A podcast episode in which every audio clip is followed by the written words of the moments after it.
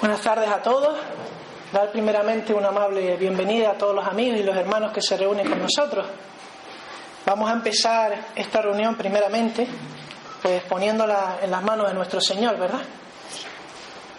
Señor y Padre, te damos gracias por estos momentos que nos da, Señor, de, de paz y de gozo, Señor, el poder predicar tu Evangelio, Señor. Y predicarlo, Padre, pues con las condiciones que tenemos, Señor, aquí no como vemos por el mundo, Señor, donde sufren tus hijos, Padre. Te pedimos por ellos, Señor, porque están haciendo tu mandato, Señor. Nosotros con nuestra libertad, Señor, queremos ser responsables y por ello, Señor, con las puertas abiertas proclamamos tu nombre, Señor. Te pedimos por las almas para que estén sedientas de ti, Señor, predispuestas, también por la palabra para que retumbe en nuestros corazones, Señor. Bendícenos y dirige tú esta reunión. En el nombre del Señor Jesús. Amén. Vamos ahora puestos en pie a entonar las estrofas del himno 325, himno número 325.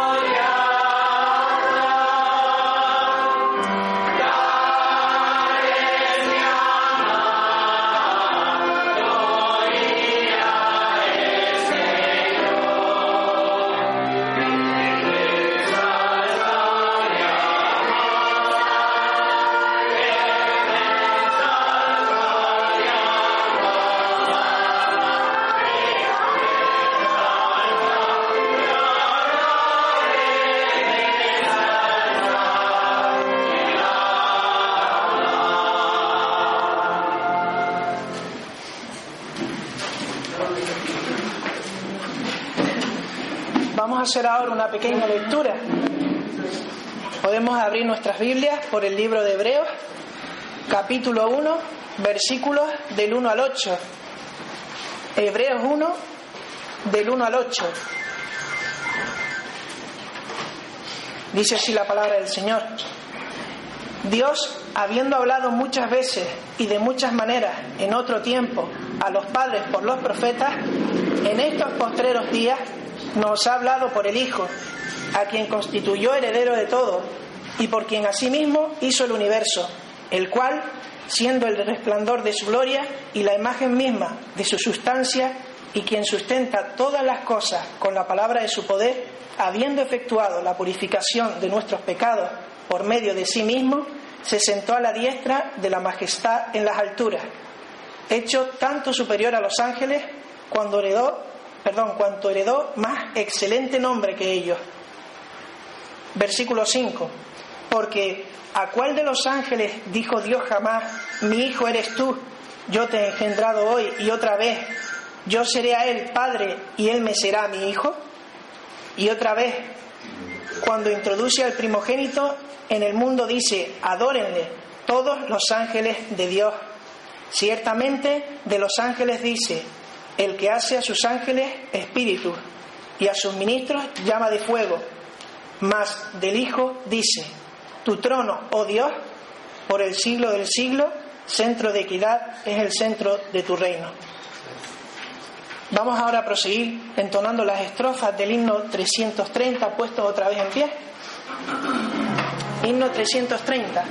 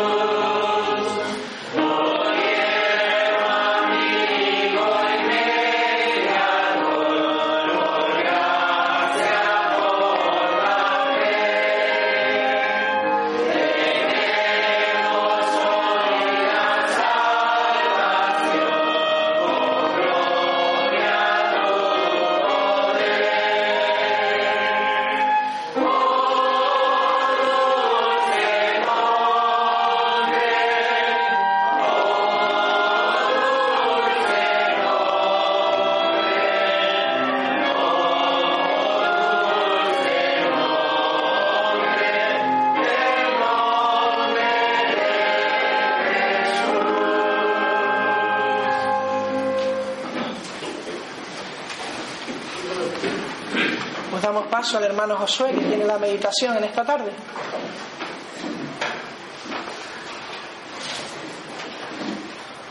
Vamos a abrir nuestras Biblias en el capítulo 5 de los Hechos de los Apóstoles.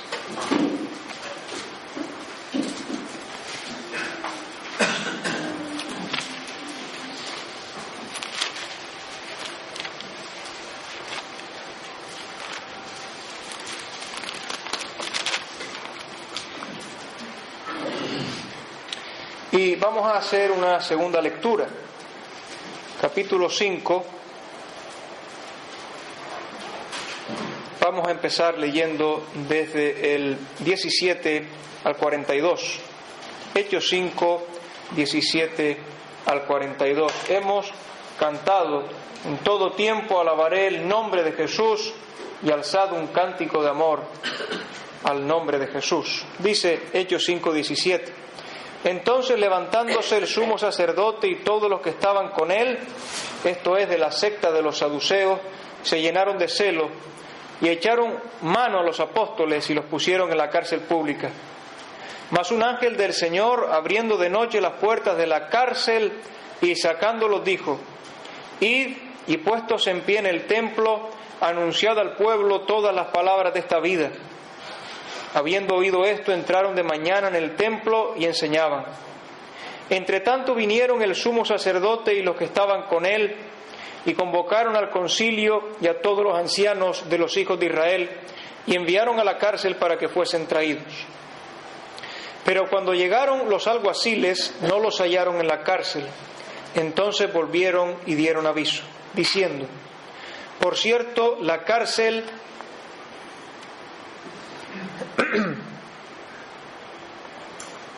hemos hallado cerrada con toda seguridad y los guardas afuera de pie ante las puertas. Mas cuando abrimos a nadie hallamos dentro. Cuando oyeron estas palabras, el sumo sacerdote y el jefe de la guardia del templo y los principales sacerdotes dudaban en qué vendría a parar aquello. Pero viniendo uno les dio esta noticia. He aquí los varones que pusisteis en la cárcel están en el templo y enseñan al pueblo. Entonces fue el jefe de la guardia con los alguaciles y los trajo sin violencia, porque temían ser apedreados por el pueblo.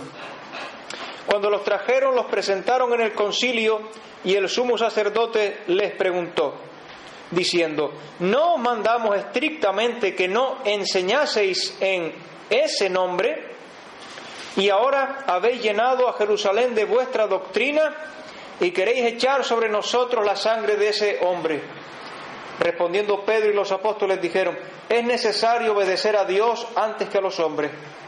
El Dios de nuestros padres levantó a Jesús, a quien vosotros matasteis colgándole en un madero. A este Dios ha exaltado con su diestra por príncipe y salvador para dar a Israel arrepentimiento y perdón de pecados. Y nosotros somos testigos suyos de estas cosas y también el Espíritu Santo, el cual ha dado Dios a los que le obedecen. Ellos, oyendo esto, se enfurecían y querían matarlos. Entonces, levantándose en el concilio un fariseo llamado Gamaliel, doctor de la ley, venerado de todo el pueblo, mandó que sacasen fuera por un momento a los apóstoles. Y luego dijo, varones israelitas, mirad por vosotros lo que vais a hacer respecto a estos hombres. Porque antes de estos días se levantó Teudas diciendo que era alguien.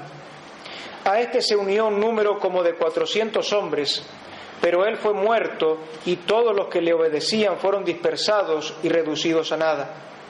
Después de este se levantó Judas el Galileo en los días del censo y llevó en pos de sí a mucho pueblo.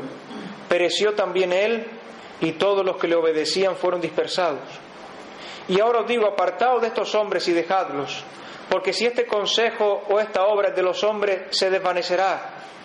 Mas si es de Dios, no la podréis destruir, no seáis tal vez hallados luchando contra Dios. Y convinieron con él, y llamando a los apóstoles después de azotarlos, les intimaron que no hablasen en el nombre de Jesús, y los pusieron en libertad. Y ellos salieron de la presencia del concilio, gozosos de haber sido tenidos por dignos de padecer afrenta por causa del nombre. Y todos los días, en el templo y por las casas, no cesaban de enseñar y predicar a Jesucristo. Y por supuesto, este también es nuestro propósito en esta tarde, enseñar y predicar a Jesucristo.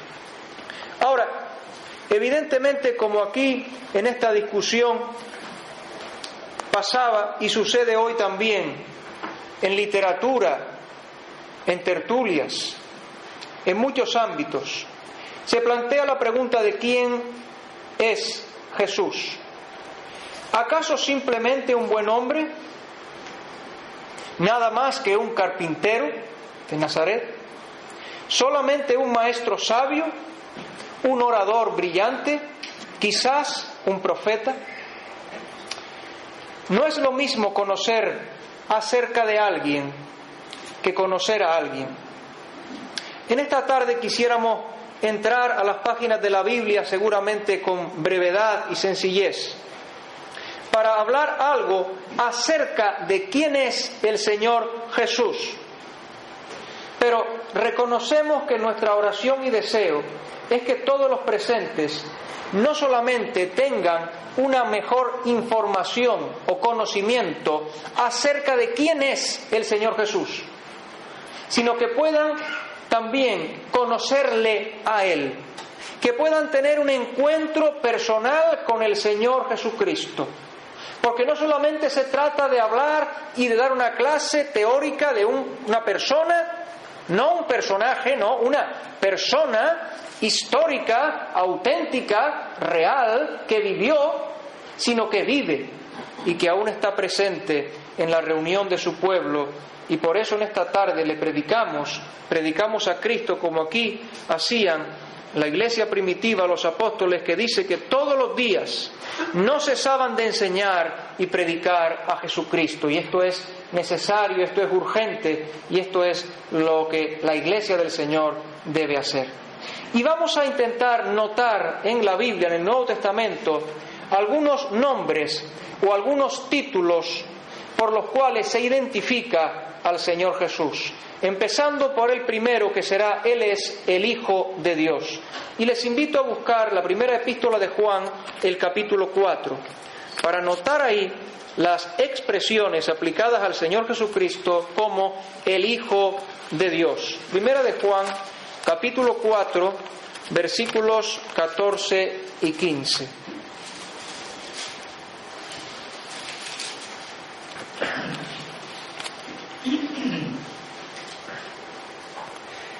Y nosotros hemos visto y testificamos que el Padre ha enviado al Hijo el Salvador del mundo. Todo aquel que confiese que Jesús es el Hijo de Dios, noten las expresiones, Dios permanece en él y él en Dios. Jesús es el Hijo de Dios. Y nos preguntamos, ¿significará acaso este título que como Hijo de Dios Él comenzó a existir en algún momento del pasado? Por supuesto la respuesta es clara y rotunda. Acompáñeme a Miqueas capítulo 2. La respuesta es no. Por supuesto no. Miqueas capítulo perdón, 5, he dicho 2. Miqueas capítulo 5 y versículo 2, donde podemos leer acerca de la eternidad del Hijo de Dios. Miqueas 5, versículo 2. Pero tú, Belén Efrata, pequeña para estar entre las familias de Judá, de ti me saldrá el que será Señor en Israel. Y ahora dice que sus salidas son desde el principio, desde los días de la eternidad. El propio Señor Jesucristo reconoció su eternidad como Hijo de Dios. Hablando con los judíos, que ellos respetaban, decían respetar a Abraham el patriarca y tener en cuenta la palabra de Abraham y el ejemplo de Abraham, el Señor Jesús les dice en Juan capítulo 8, antes que Abraham fuese, yo soy. Y acompáñeme a Juan 17, 5, donde Jesús en su oración sumo sacerdotal apela a la gloria eterna que había gozado junto al Padre antes de la fundación del mundo. Juan 17, 24. Padre, aquellos que me has dado, quiero que donde yo estoy, también ellos estén conmigo, para que vean mi gloria que me has dado, porque me has amado desde antes de la fundación del mundo. Y versículo 5, Juan 17, 5. Ahora pues, Padre, glorifícame tú al lado tuyo con aquella gloria que tuve contigo antes que el mundo fuese. Él es el Hijo eterno de Dios. Antes de la creación Él ya era. Por eso a veces entonamos ese cántico, el que es Hijo eterno del eterno Padre y Dios verdadero. Él es el Hijo de Dios. ¿Qué más significa que Jesús sea el Hijo de Dios? Vamos a Juan 5, 18. Esta tarde vamos a mover las páginas de la Biblia porque queremos comprobar en la fuente pura lo que hemos de aprender, que no sea pensamiento de los hombres, sino palabra de Dios. ¿Qué más significa que Jesús sea el Hijo de Dios? ¿Esto implica que Él sea inferior al Padre? Por supuesto que no. Juan 5:18.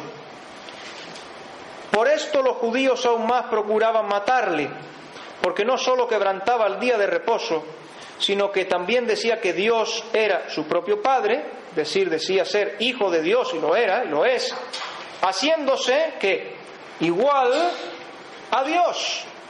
Las mismas palabras que encontramos en Filipenses 2, 5 y 6. Haya pues en vosotros este sentir que hubo también en Cristo Jesús, el cual siendo en forma de Dios no estimó el ser igual a Dios como cosa que aferrarse. Y en el uso judío del término, la expresión hijo de no implicaba subordinación, sino más bien igualdad e identidad de naturaleza. Repito, igualdad e identidad de naturaleza. En el Nuevo Testamento tenemos varios ejemplos, yo solo los voy a citar, luego en casa lo pueden mirar con detenimiento. En Hechos 4, 36 aparece un discípulo que se llamaba Bernabé, y Bernabé significa hijo de consolación, es decir, esa era su naturaleza, ese era su carácter, una persona dada a la ayuda, a la generosidad, al compartir. Igualmente en Marcos 3:17, donde tenemos a los Boanerges o hijos del trueno, que eran aquellos dos apóstoles que tenían un carácter un tanto, voy a decirlo suavemente, temperamental. Tenían una naturaleza, un carácter duro y que reaccionaba con rapidez, de ahí que se les diga hijos del trueno. Ahora, estamos hablando de Jesús, es el Hijo de Dios. Vamos a Juan un poquito más atrás, capítulo 3 y versículo 16. Porque a este título hemos de añadir algo más. La Biblia añade una importante palabra. Él es el Hijo unigénito, único de Dios, lo que quiere decir que como Él no hay otro. Juan 3, 16. Porque de tal manera amó Dios al mundo que ha dado a su Hijo unigénito, y ahí la palabra, para que todo aquel que en Él cree no se pierda, mas tenga vida eterna. Y miren, precisamente este era el contenido de la predicación de Pablo poco después de convertirse, poco después de haber tenido un encuentro personal con Cristo en el camino a Damasco. Enseguida predicaba a Cristo en la sinagoga, diciendo que este era el Hijo de Dios. Hecho 9:20. Sin duda esta no es una declaración gratuita o sin importancia. Si Jesús no fuese el Hijo de Dios, no podría ofrecernos salvación. Quizá algunas lecciones de moral o de ética, modelos de comportamiento, exhortaciones brillantes de un alto nivel, pero no salvación si Él no fuera el Hijo de Dios. Si Él no fuera el Hijo de Dios, su muerte no podría expiar nuestros pecados. Pero precisamente porque Él es el Hijo de Dios, hay salvación y vida eterna a través de Él, de su obra en la cruz del Calvario. Leamos en Primera de Juan, capítulo 5, los versículos 10 al 13.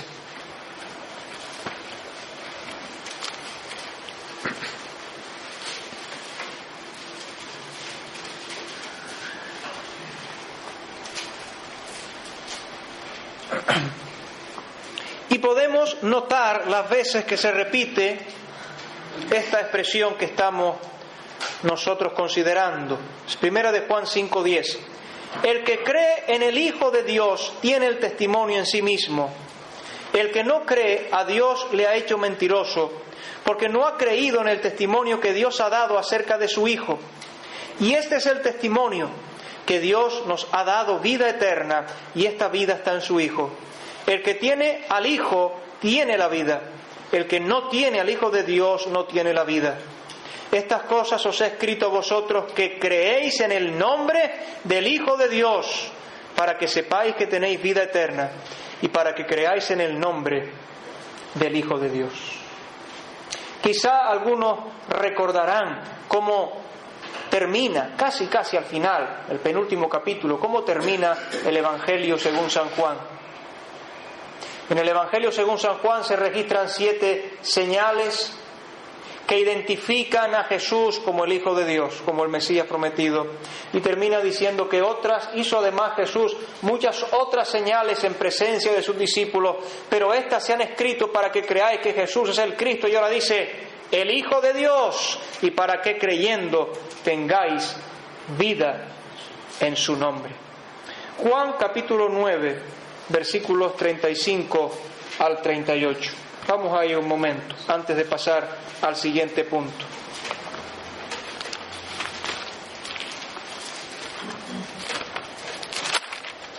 Aquí tenemos al, a un ciego de nacimiento que ha recobrado la vista por la virtud, por el poder del Señor. Juan 9, 35. Oyó Jesús que la habían expulsado y hallándole le dijo, ¿crees tú en el Hijo de Dios? Respondió él y dijo, ¿quién es Señor para que crea en él? Le dijo Jesús, pues le has visto y el que habla contigo, él es. Y él dijo, creo, Señor, y le adoró. Jesús es el Hijo de Dios. Eso significa, entre otras cosas, que Él es eterno y que Él es igual a Dios. Pero pasamos al segundo punto. Y vamos a decir no solamente que Jesús es el Hijo de Dios, sino que Jesús es Dios. Hay un solo y único Dios vivo y verdadero. Dios es uno en esencia, en sustancia, pero al mismo tiempo Dios es tres en personas, Padre, Hijo y Espíritu Santo. Esta es la doctrina de la Santísima Trinidad. El Padre es Dios, el Hijo es Dios, el Espíritu Santo es Dios, pero no hay tres dioses, sino un solo y único Dios en tres personas eternas. Por lo tanto, Jesucristo es Dios. Vamos a buscar Hebreos 1.8 que antes el hermano David nos leyó en la lectura inicial. Hebreos 1 y versículo 8. Donde Dios el Padre se está refiriendo al Hijo. 1.8.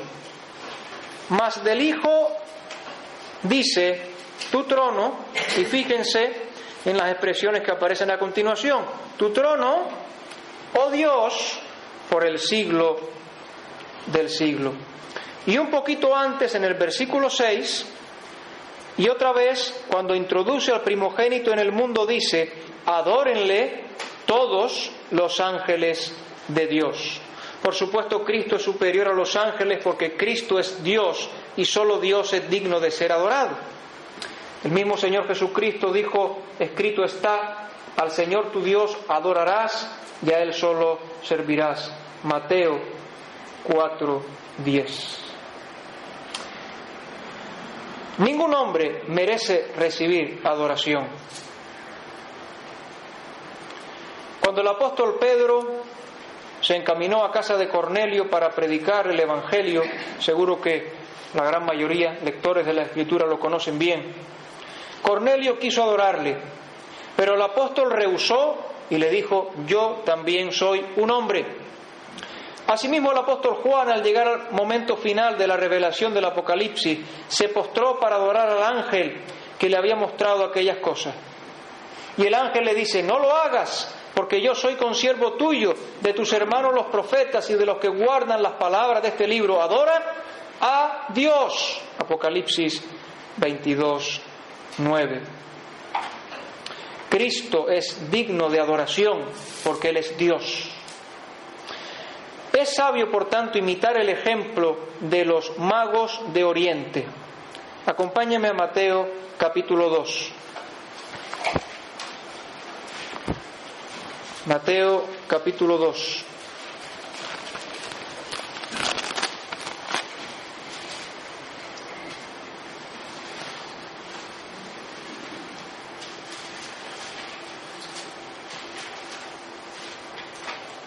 Dice el versículo 2, ¿dónde está el rey de los judíos que ha nacido? Porque su estrella hemos visto en el oriente y venimos a adorarle. Versículo 11. Y al entrar en la casa, vieron al niño con su madre María y postrándose, dice ahora, no tener pronombre, lo adoraron. ¿A quién adoraron? Adoraron a José, adoraron a María, adoraron a todos los presentes. ¿Dice eso el texto sagrado? Por supuesto no. Dice lo adoraron. La palabra adorar que se emplea en este pasaje tiene que ver con postrarse en tierra, ponerse de rodillas, y esto solo lo merece Dios y Jesucristo es Dios. Romanos capítulo 9 y el versículo 5 nos insiste en lo que estamos explicando. Romanos 9, versículo 5.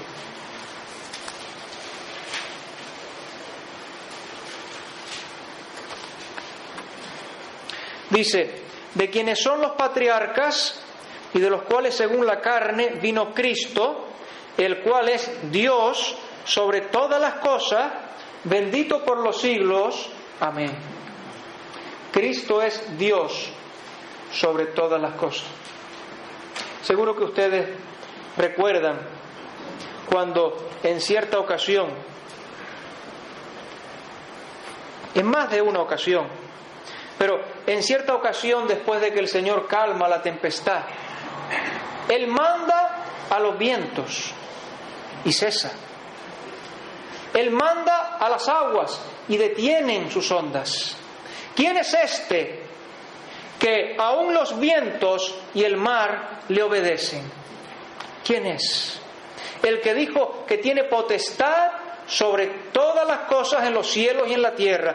Jesucristo es Dios sobre todas las cosas. Primera de Juan capítulo 5 y versículo 20. Hemos dicho que vamos a mover en esta tarde las páginas de nuestras Biblias. Primera de Juan, capítulo 5 y versículo 20. Dice, pero sabemos, miren lo primero que hemos dicho, el Hijo de Dios ha venido y nos ha dado entendimiento para conocer al que es verdadero y estamos en el verdadero, en su Hijo Jesucristo. Y ahora dice, este es el verdadero Dios y la vida eterna. Pero hemos de avanzar un poco más. Hemos dicho que Jesucristo es el Hijo de Dios y hemos dicho que Él es Dios. Tercer lugar, Jesucristo es el Hijo del Hombre. Vamos a ver Mateo capítulo 8 y versículo 20. Hemos de indicar que Dios fue manifestado en carne y que tanto se identificó el Señor de cielos y tierra con su criatura que adoptó para sí mismo este título, el Hijo del Hombre. El Hijo del Hombre es la manera que en más ocasiones aparece usada por el propio Señor Jesús en los Evangelios para referirse a sí mismo. En más de 80 veces la podemos encontrar. Así se enfatizaba su humildad y su humanidad.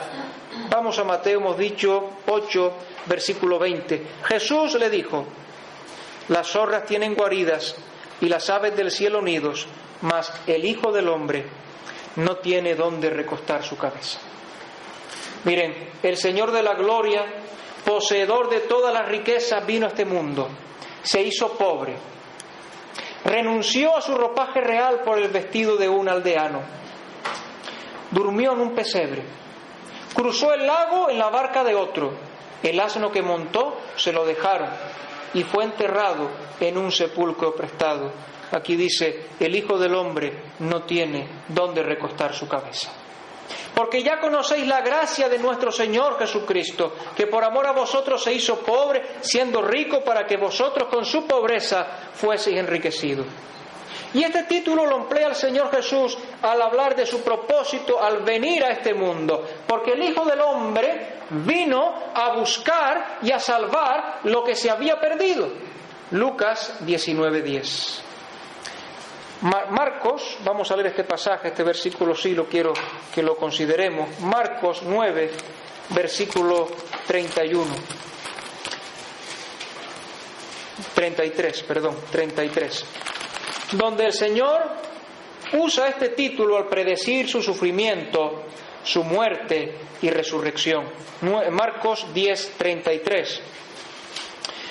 He aquí subimos a Jerusalén y el Hijo del Hombre será entregado a los principales sacerdotes y a los escribas, y le condenarán a muerte y le entregarán a los gentiles, y le escarnecerán, le azotarán y escupirán en él y le matarán, mas al tercer día resucitará.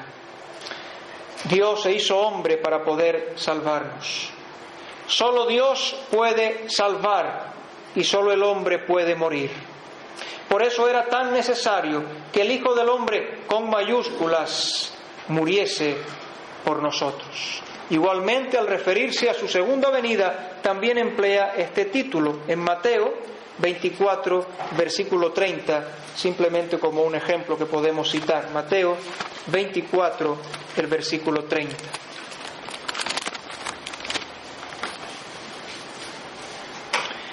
Entonces aparecerá la señal del Hijo del Hombre en el cielo. Entonces lamentarán todas las tribus de la tierra y verán al Hijo del Hombre viniendo sobre las nubes del cielo con poder y gran gloria, lo que nos recuerda que aún Él ha de regresar otra vez a este mundo. El Señor Jesús, Él es el Hijo de Dios. Él es Dios, Él es el Hijo del Hombre, Él es también, en cuarto lugar, el Cordero de Dios. Juan capítulo 1, versículo 29.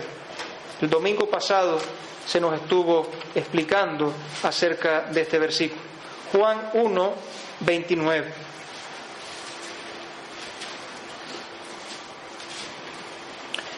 El siguiente día y se hizo énfasis en este principio del versículo el siguiente día, vio Juan a Jesús que venía a él y dijo, he aquí el Cordero de Dios que quita el pecado del mundo. Entre los judíos el cordero era un animal empleado en los sacrificios. Dios había enseñado a su pueblo a inmolar un cordero y rociar su sangre como sacrificio. El cordero era inmolado como sustituto y su sangre era derramada para que los pecados fuesen perdonados. Sin embargo, la sangre de aquellos corderos sacrificados no podía quitar el pecado. Únicamente podía cubrir el pecado, solamente reflejar su gravedad y ofrecer una ilustración acerca de que un día vendría, aparecería en la historia el Cordero de Dios que de una vez y por todas, con un solo sacrificio, quitaría el pecado que tantos y tantos sacrificios de animales no podían. El escritor de la epístola a los Hebreos por el Espíritu Santo dice, de otra manera le hubiera sido necesario padecer muchas veces desde el principio del mundo, pero ahora en la consumación de los siglos se presentó una vez para siempre por el sacrificio de sí mismo para quitar de en medio el pecado. Hebreos 9, 26. Cuando Dios envió la última de las diez plagas a Egipto, la de la muerte de los primogénitos, dio claras indicaciones a los israelitas que para ser librados de la mortandad, cada familia debía tomar un cordero sin defecto, sacrificarlo y poner su sangre en los dos postes y en el dintel de la puerta. Así en cada casa. Extraigamos una lección. De la misma manera que en cada casa se necesitaba poner aquella sangre para ser librado de la mortandad, cada vida que no ha sido lavada en la sangre de Cristo avanza hacia la muerte eterna, hacia la condenación, hacia el infierno. Pero ya ha venido el Cordero de Dios, el Cordero sin mancha y sin defecto, cuya sangre limpia de toda maldad y libra de la condenación y de la perdición. Pero podía suceder que la familia que tomase aquel cordero fuese demasiado pequeña para comerlo, y entonces deberían invitar a su vecino más cercano. Miren, la familia podía ser demasiado pequeña para el cordero, pero el cordero nunca era demasiado pequeño para la familia. Así también pasa con Cristo. Aunque sean muy, muy grandes tus pecados y tus maldades, su sacrificio, su sangre es suficiente para limpiarte y para purificarte. Además, el sacrificio del cordero significaba para los israelitas el inicio de un nuevo año. Aquel pasaba a ser el comienzo del año judío. También sucederá así para todo aquel que venga a Cristo para ser lavado en su sangre. Desde ese momento tendrá una nueva vida, se alumbrará un nuevo comienzo con Dios. Y esto porque el sacrificio de Cristo en la cruz es de infinito valor y de perdurable eficacia.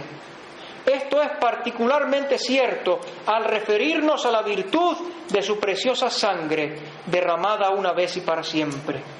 El sacrificio de Cristo en la cruz hizo salvables a todos los seres humanos, pero solo son salvados los que ponen su fe en el Cordero de Dios que fue inmolado sobre el altar de la cruz.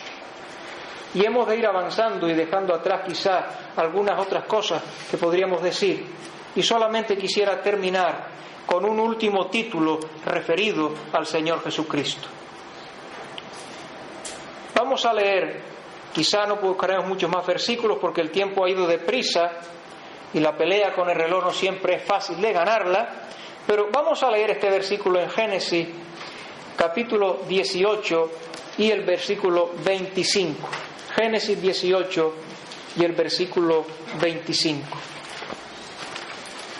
Y lo que dice aquí está referido al Señor Jesús. Génesis 18, versículo 25. Y dice así, lejos de ti el hacer tal que hagas morir al justo con el impío y que sea el justo tratado como el impío. Nunca tal hagas. Dice ahora, el juez de toda la tierra, el juez de toda la tierra no ha de hacer lo que es justo. Y les leo en 2 Timoteo 4, donde dice, te encarezco delante de Dios y del Señor Jesucristo, que juzgará a los vivos y a los muertos en su manifestación y en su reino. El Señor Jesús es el juez de toda la tierra, es juez justo.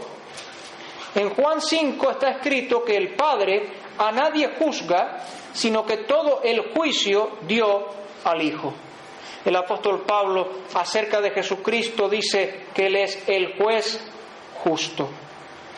Un día va a terminar el tiempo de la gracia y del favor de Dios. Y todos aquellos que rechacen a Jesucristo como Salvador deberán tenerle como juez. El Padre dice, nadie juzga, sino que todo juicio dio al Hijo. En Hechos capítulo 10 dice, nos mandó que predicásemos al pueblo y testificásemos que Él, que Jesús, es el que Dios ha puesto por juez de vivos y muertos. Por supuesto, a continuación dice que todos los que en Él creyeren tendrán perdón de pecados por su nombre. Por supuesto que lo dice. Pero también igualmente nos enseña la Escritura que todos los que le rechazaren tendrán que afrontar su juicio. Todos los hombres somos pecadores y merecemos la condenación eterna por nuestras faltas. Ir al lago de fuego que arde con azufre, al infierno. El Señor Jesús, Él, Él es juez justo y delante de su presencia, de su tribunal, no servirán excusas. Tal vez lo único que podrán oír los comparecientes del Señor Jesús serán aquellas palabras tan clarificadoras de la parábola de los talentos. Solamente cuatro palabras quisiera destacar, luego en casa lo pueden mirar en Mateo 25. Cuatro palabras nada más. Sabías, por tanto debías. Eso está en Mateo 25, 26 al 27. Sabías, por tanto debías. ¿Conoces acerca del Señor Jesús? ¿Sabes quién es el Señor Jesús y qué ha hecho por ti? Por tanto, debías. ¿Sabes y reconoces que eres un pecador? ¿Sabes y reconoces que has faltado a la santidad y a la justicia de Dios? ¿Sabes que mereces el castigo por tus pecados? Por tanto, debías. ¿Qué debías? Acudir con fe al Hijo de Dios, confesar al Hijo de Dios. ¿Qué fue lo que dijo aquel etíope? Creo que fue el hermano Francisco que hace poco nos habló de él. Cuando él pide ser bautizado y le pregunta a Felipe, si crees de todo corazón, bien puedes. ¿Qué responde aquel etíope? Creo que Jesucristo es el Hijo de Dios. Querido amigo, ¿lo crees tú? Jesucristo es Dios manifestado en carne.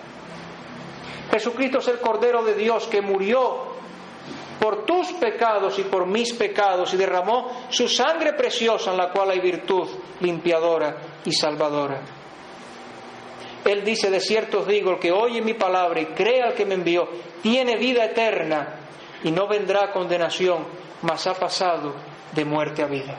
Y termino con Romanos capítulo 10. Acompáñeme a esta última lectura. Romanos 10, desde el versículo 9. Quiera el Señor que no solamente aumente nuestro conocimiento acerca del Señor Jesús, sino que haya almas que puedan conocerle personalmente a Él. Romanos 10, versículo 9. Que si confesares con tu boca que Jesús es el Señor y creyeres en tu corazón que Dios le levantó de los muertos, serás salvo. Porque con el corazón se cree para justicia, pero con la boca se confiesa para salvación. Pues la Escritura dice, todo aquel que en él creyere no será avergonzado. Porque no hay diferencia entre judío y griego, pues el mismo que es Señor de todos es rico para con todos los que le invocan, porque todo el que invocare el nombre del Señor será salvo. Pues que Él nos bendiga su palabra. Amén.